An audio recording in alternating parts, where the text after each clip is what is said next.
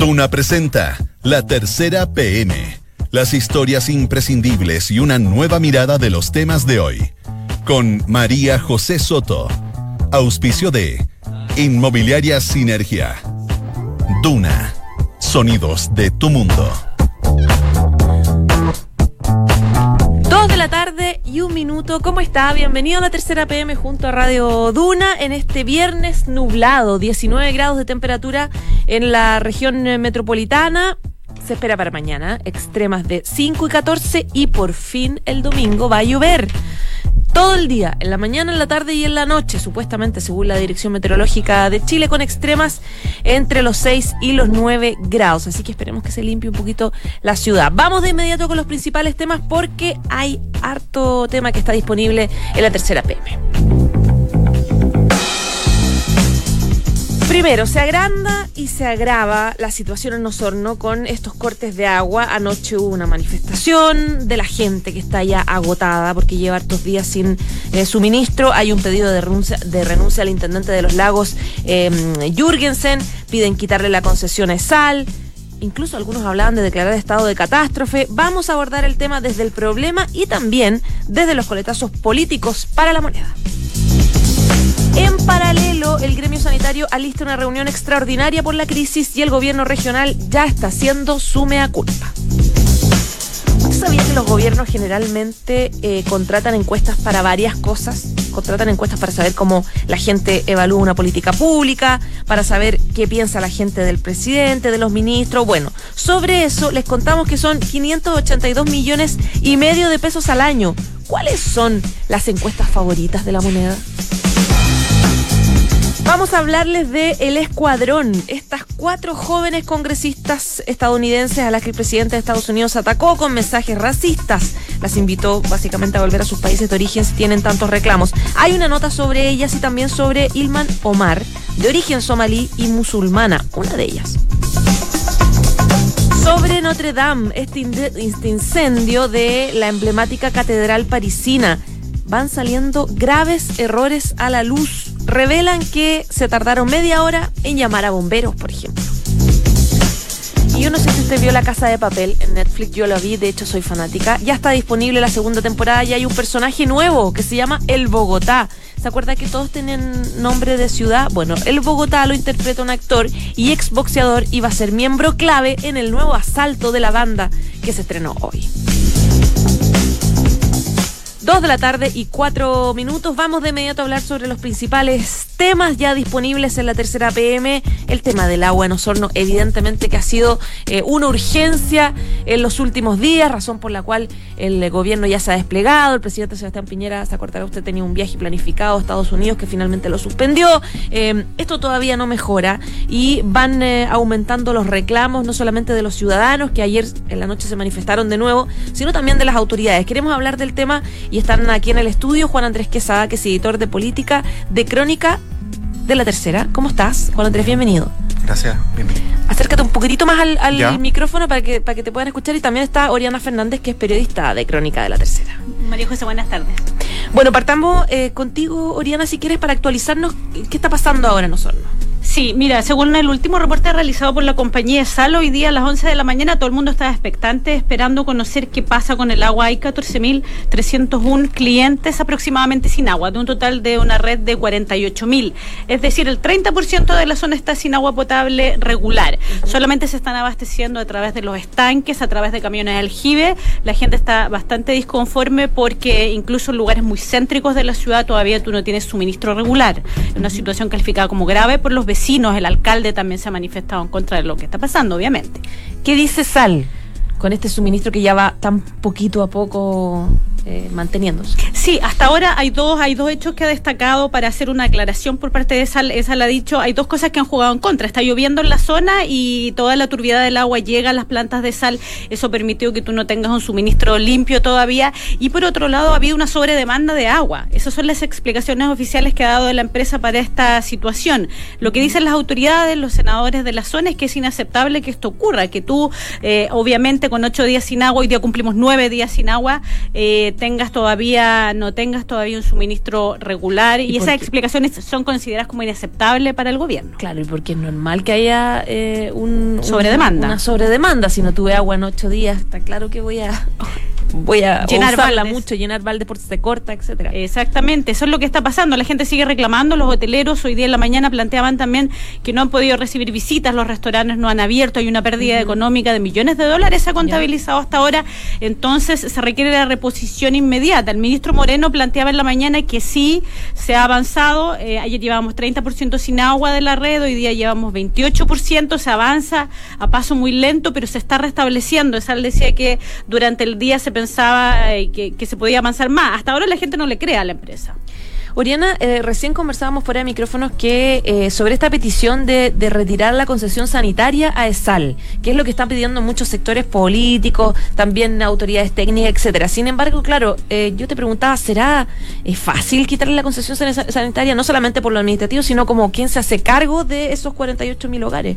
Claro, exactamente. Los vecinos y los sectores políticos locales, el municipio, también los senadores de la zona del bloque de la, de la región de, de los lagos ha pedido que se revoque la concesión. En realidad, realidad yo creo que esa es una decisión a estas alturas y lo planteaban los senadores política.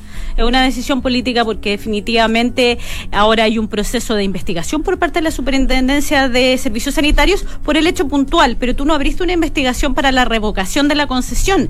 Y lo que hablábamos fuera de micrófono es qué pasa, perfecto. Imagínate que a la empresa le quitan la concesión. ¿Qué pasa con el suministro de agua, con las inversiones que realizó la compañía y estanques de agua para abastecer a 48 mil clientes? ¿Qué empresa se podría hacer cargo de eso? Es un lío político político, te diría yo, a esta altura económico también. Y que se queda con la inversión, obviamente. Exactamente, ¿quién se queda con la inversión? Tú le traspasas la infraestructura a una nueva empresa, hay empresas que pueden llegar a instalarse en la zona con tecnología de punta, que es lo que se quiere ahora. Parece ser que es una decisión que no es tan fácil y que va a ser un proceso que cuando se conozcan las multas a la empresa, la próxima semana, se estimó hoy día en la mañana, se va a poder saber qué va a pasar. ¿Esal todavía no se atreve con dar una fecha de, de, de 100% de suministro a la gente? No, son. no, todavía no, porque definitivamente definitivamente ya han dado dos o tres versiones durante la semana. Se había dicho a comienzos de semana que llegaría 100% el agua, que estaba 99% restablecida y ese mismo día el presidente Piñera dijo que eh, iba a llegar el suministro. No ocurrió realmente fue una vergüenza para, para el gobierno.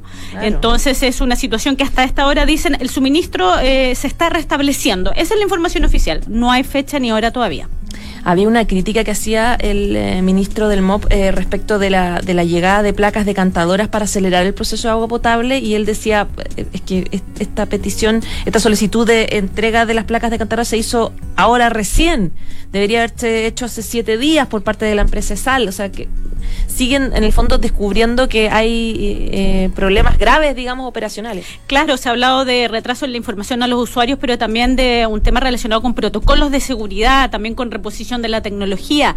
Eh, imagínate que hasta ahora eh, el sistema colapsó con un poco de sobredemanda, no se había estimado eso, entonces parece ser que la empresa se ha quedado corta con las proyecciones de lo que puede realizar en crisis y el gobierno ha criticado eso precisamente.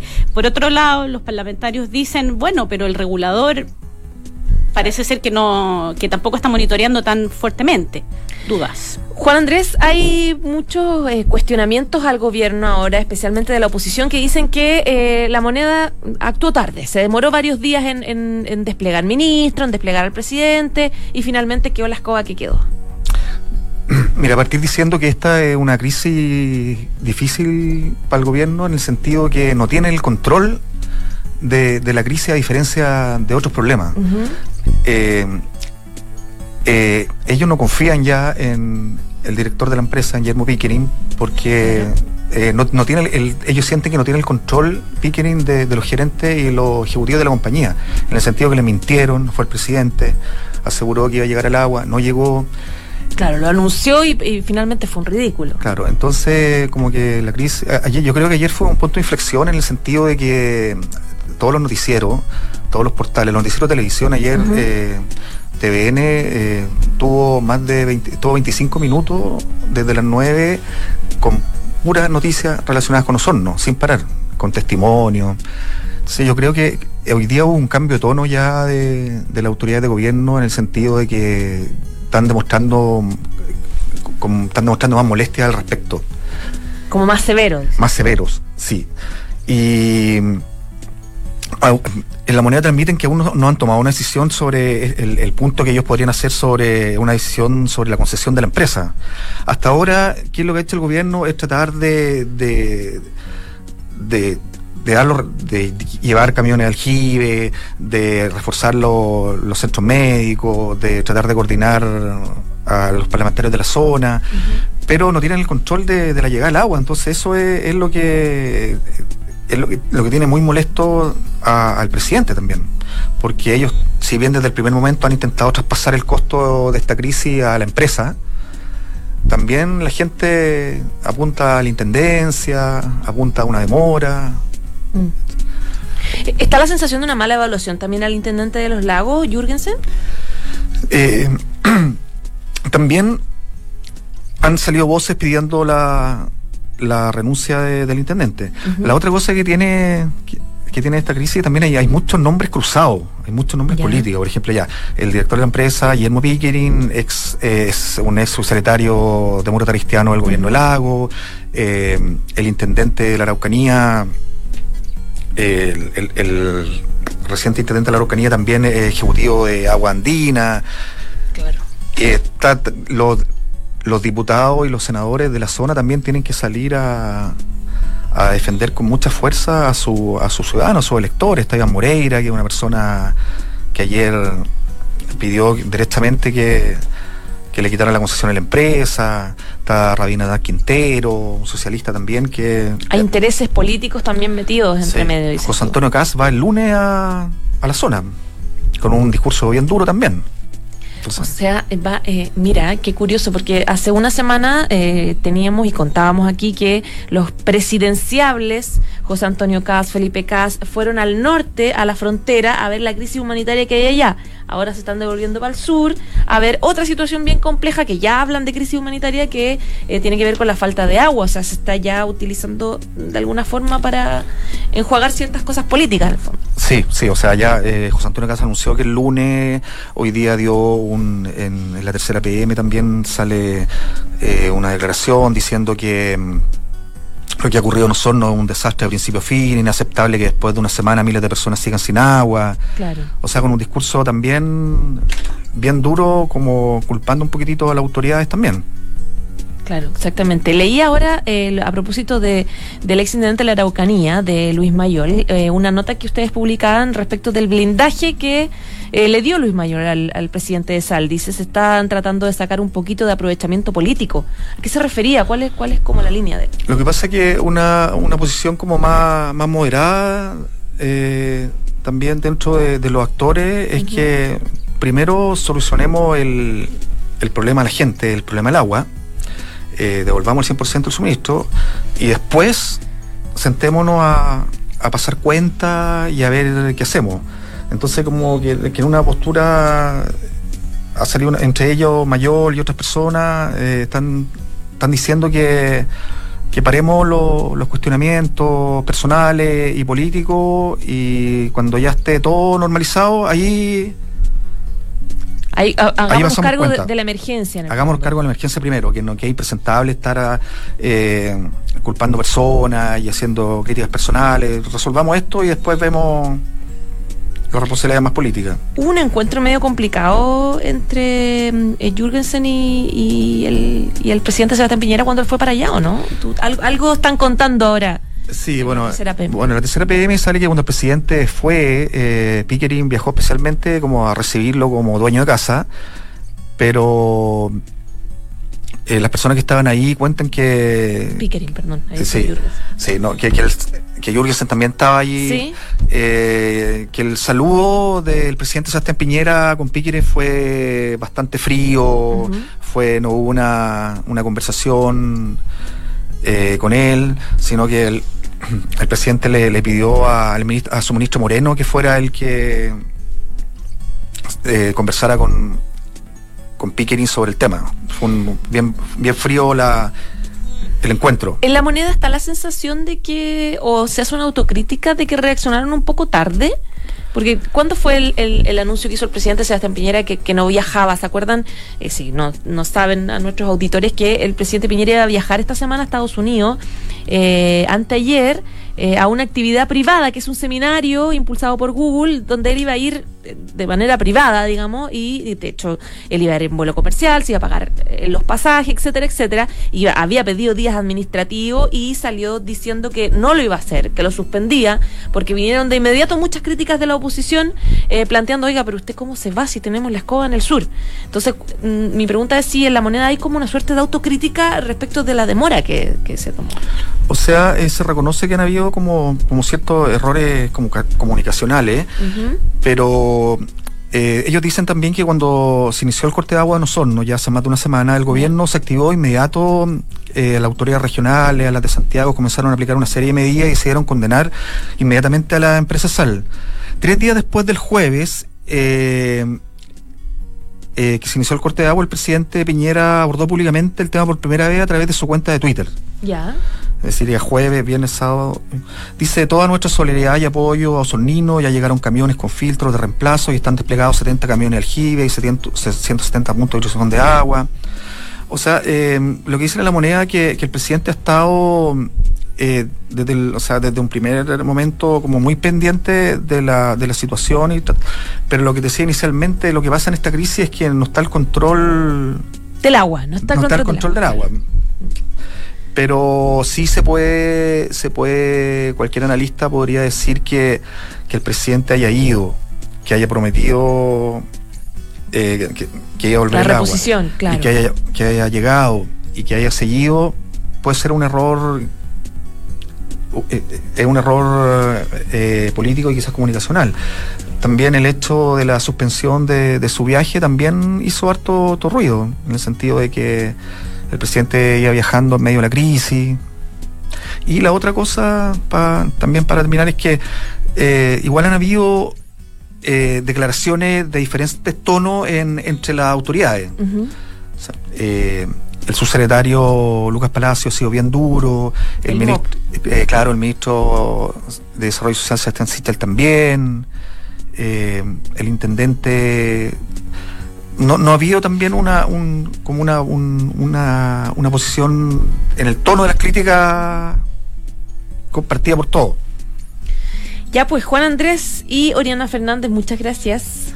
Gracias. muy bien. Chao, chao. Chao, muchas gracias. Esto es La Tercera PM con María José Soto. Dos de la tarde y 18 minutos. Va saliendo Juan Andrés y eh, Oriana Iba entrando de inmediato la Cristi Cifuente, periodista de Mundo de la Tercera. ¿Cómo estás, Cristina? tranquila, tranquila, que se sentó rápido ahí para acercarse al micrófono. Ya, vienes a contarnos sobre em, algo que les contábamos en los titulares, tiene que ver con esta pelea bien complicada en la que se metió Donald Trump con estas cuatro congresistas em, eh, de origen extranjero en Estados Unidos, que ha generado un apoyo transversal por sus comentarios racistas por parte de Trump. Ellas son líderes bien reconocidas allá y que da la sensación que está sacando puros eh, puntos positivos, no solamente para el Partido Demócrata, sino para ella, para el liderazgo, se han hecho conocidas a nivel mundial. Cuéntame un poquito cuál, es, cuál ha sido como los resultados de los últimos días de esta disputa. Eh, bueno, eh, Donald Trump eh, emprendió con este grupo de cuatro congresistas que se les conoce como el Escuadrón. Son cuatro congresistas demócratas y son bastante combativas. Ellas son parte de la nueva oleada que, llegó en el recambio con desde luego de las elecciones de, nuevo mandato y desde el 2006, 2016, eh, es que se van cambiando cada, cada dos años. Entonces, una de ellas es la Alexandria Ocasio Cortés. Ella es, de, em, es del Bronx, ella, su madre es puertorriqueña. La otra, latina, ah, latina sí. La otra es Rashida Tlaib ella es de origen eh, palestino, sus papás son palestinos, pero ella, ella es de Estados Unidos y representa al, eh, al estado de Michigan. Luego está Ayana Priestley, que ella es de ella es de, raza negra y ella de hecho fue una de las primeras mujeres eh, negras en en representar en, el, en, el, en el estado o sea en, en el Congreso estatal perdón ya. Entonces, como que cada una tiene su mérito. Y la otra es Ilea Omar, que ella es la única extranjera, ella es de origen somalí, ella, ella llegó muy chica cuando eh, con sus papás. En- entonces, en el fondo, lo que eh, Trump am, arremetió contra ellas, porque en el fondo ellas son muy críticas de las políticas migratorias de Trump y de muchas otras políticas del gobierno. Y en el fondo dijo que si no estaban contentas como el país se gobierna, mejor que se devuelvan a sus países. Eso lo dijo el, el domingo pasado. Y ahí estos comentarios fueron considerados muy racistas y por eso viene toda la controversia, porque más encima todas, de las cuatro, tres son estadounidenses, solo es Omar la única que nació fuera de Estados Unidos. Ahora, estas eh, congresistas se organizaron, eh, se llaman, se hacen llamar el escuadrón, y se organizaron, eh, digamos, para hacer una, una oposición a Donald Trump desde que llegó. O sea, Sí, esto no es nuevo, ellas, ellas vienen a- hace harto tiempo generando como eh, políticas a favor de la migración. Sí, siempre. O sea, ellas. Porque lo que pasa es que Donald Trump representa, eh, por un lado, representa al, al votante blanco eh, que no le gustan los inmigrantes, eh, que es totalmente como mm, nacionalista. Entonces, ellas, por otro lado, representan la diversidad de lo que significa un país eh, hecho por inmigrantes. Entonces, ellas también son bastante combativas, tienen, son de la izquierda del Partido Demócrata, de la, la más de izquierda, no, de izquierda, izquierda. eh, y incluso han tenido problemas dentro del mismo partido. O sea, los moderados no la quieren, no las quieren mucho. O sea, Nancy Pelosi las tuvo que salir a defender luego de que Trump le dijeron vuélvanse a casa, pero en el fondo antes sí habían tenido roces porque ellas habían criticado algunas medidas del del partido. Por ejemplo, criticaron una recientemente un paquete de ayuda de 4.600 millones de dólares que iba para los eh, inmigrantes en la frontera. Entonces ellas criticaban que en el fondo no se preocupaban de la situación misma de los inmigrantes, en qué condiciones estaban una vez que iban detenidos, que en el fondo a los niños los separaban de las cárceles, y eso que lo- los, eh, los demócratas estaban dando, ayudando a los republicanos a dar esa plata. Entonces, tienen muchos roces dentro también del, Dentro mim- Partido Demócrata. dentro del mismo Partido Demócrata. Entonces, ¿para qué decir con los republicanos? Y ya con Trump ya la cosa es aún mayor. Ahora, en todo caso, salieron varios republicanos repudiando lo que dijo Trump. Es que claro, porque en el fondo eh, esto es, es, es como es muy ofensivo, es muy, es muy eh, porque atenta contra, contra los valores principales de Estados Unidos, pero hoy día incluso Merkel salió defendiéndolas, Theresa May, ya, eh, el primer ministro eh, canadiense Trudeau, también Michelle Bachelet, eh, en el fondo de Michelle Bachelet dijo que eran fantásticas est- estas cuatro mujeres. Pero el tema es que, que lo que dice Trump en el fondo no es antojadizo, tampoco es una cosa que se le haya, haya salido a Trump. O sea, Trump lo hizo eh, a sabienda. Yo he hablado con analistas que todos me dicen que Trump sabía lo que estaba diciendo, porque Trump está apelando a sus votantes blancos, que tienen un alto resentimiento racial y que pueden ser votantes blancos, ya sea republicanos y también demócratas, porque en el fondo Trump ya está trabajando para las elecciones de noviembre del próximo año. O sea, que no improvisó en el fondo. No. O sea, costos electorales no trae en función de lo que él quiere. No, Eh, o sea, de hecho, eh, una- un, un sondeo que fue publicado por la, por la agencia Reuters eh, entre lunes y martes reveló que había subido como unos tres puntos porcentuales. No es mucho, pero en el fondo, sumado en dos días luego de esta controversia, en el fondo eh, Trump eh, subió su respaldo electoral eh, entre los republicanos, que es lo que en el fondo necesita.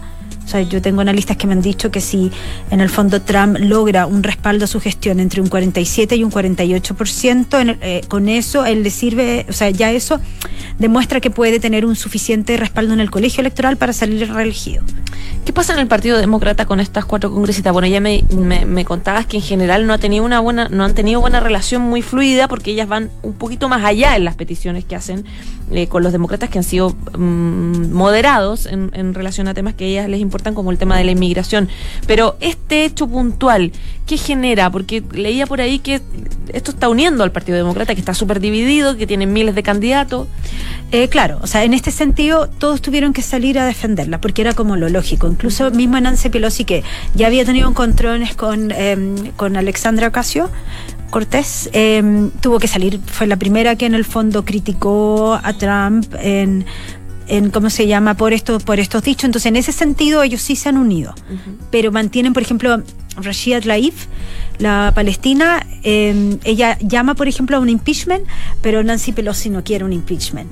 Y ya, por ejemplo, el Partido Demócrata ya dijo, eh, volvieron a votar que no hay como eh, elementos suficientes para un impeachment. Entonces, si bien se unieron en este, en este tema racial, eh, las divisiones persisten. Entonces, de hecho, muchos analistas creían que ahora como tuvieron que irse a apoyar a esta gente que es más de la izquierda, en el fondo se pueden incluso a la larga dividir más por haber tenido que salir a redefenderlas o sea, como que más encima es como que fueran un cacho, así, como más encima tuvimos que defenderlas. Eh, en este, y, en ya este no las queremos. Y ya no las queremos tanto, si en verdad no eh, ya tenían problemas de antes, entonces por eso son eran destacaban, pero lo que pasa es que ellas también tienen una base fuerte con el activismo. Ellas son fuertes en Twitter, son fuertes y con la a nivel local como a nivel social con el activismo. Y ahora se hicieron reconocidas a nivel mundial. Exacto, entonces resulta que los demócratas no pueden hacerse como los locos con ellas. O sea, es alguien importante, ellas son fuertes en las redes sociales que en algo que es fuerte Trump y que por ejemplo Biden no lo es y que Biden es como la gran carta moderada que tiene el Partido Demócrata de cara a las elecciones. ¿Cuál es el futuro que se le advierte a estas congresistas en los próximos meses o los próximos años? Yo creo que ellas podrían tener, en el fondo a la larga tienen que ir captando adeptos quizás entre los jóvenes, no entre tanto entre los entre los moderados, entre la gente ya más más mayor, porque ellas eh, son como una suerte del Frente Amplio de, del Frente Amplio del Partido Demócrata también llegaron mucho con una actitud así como yo te voy a demostrar ahora cómo se hace la política porque ustedes han hecho todo mal. Como lo hizo en algún minuto el Frente Entonces, claro, llegaron mucho en esa actitud y esa fue la misma actitud que también molestó como al establishment demócrata porque en el fondo era como, bueno, las cosas a veces no son tanto como tú piensas que son. Entonces de ahí viene, yo creo que ellas sí son, en el fondo son inteligentes y pueden lograr capital, capitalizar este momento porque esto va a pasar. O sea, esto... Claro esto va a pasar y en el fondo tienen que ver cómo pueden hacerlo para mantenerse como congresista, a ver si tienen alguna... La que más tiene eh, a todo esto mm, futuro es Alexandra Ocasio, o sea, ella, en el fondo ella es una diva, es una la rockstar del, eh, del escuadrón. Tiene más futuro en qué sentido político. en qué, sectores. Político. Ella ella entre los jóvenes eh, tiene es súper fuerte de hecho ella tiene una mayor maquinaria con respecto de las otras dos eh, es una maquinaria de, como política mucho mayor, ella es súper fuerte en Twitter. ¿Tiene eh, más redes? Sí, tiene mayores. ¿Podría decir RD, por ejemplo? tiene, tiene, más posibilidad de redes, más de llenar acuerdos, más de tener buena onda en, el mismo Partido Demócrata. Ella tiene, eh, a ver, si no sé si genera, ella genera bastante anticuerpos, pero yo creo que tiene mayores redes y tiene mayores recursos de alguna forma que, que las otras. Mm. Las, otras son más bien menores. Esta es la, la que la, lleva. Power. Sí. Ya pues, Cristina Cifuentes, muchísimas gracias. Gracias a ti. Que estés bien. Chao, chao. Saludamos a Sinergia Inmobiliaria que piensa en cada proyecto de casa o departamento como si fuera único. La distribución de los espacios, diseño vanguardista y terminaciones que encantan. Sinergia Inmobiliaria, espacios bien pensados. Conócelos en isinergia.cl. 2 de la tarde y 29 minutos. Nos vamos. Gracias por informarse con nosotros como siempre, pero quédese en la 89.7 porque ya viene la próxima carta notable, que es el autor del Doctor Chivago y su admiradora radial. Chao, chao.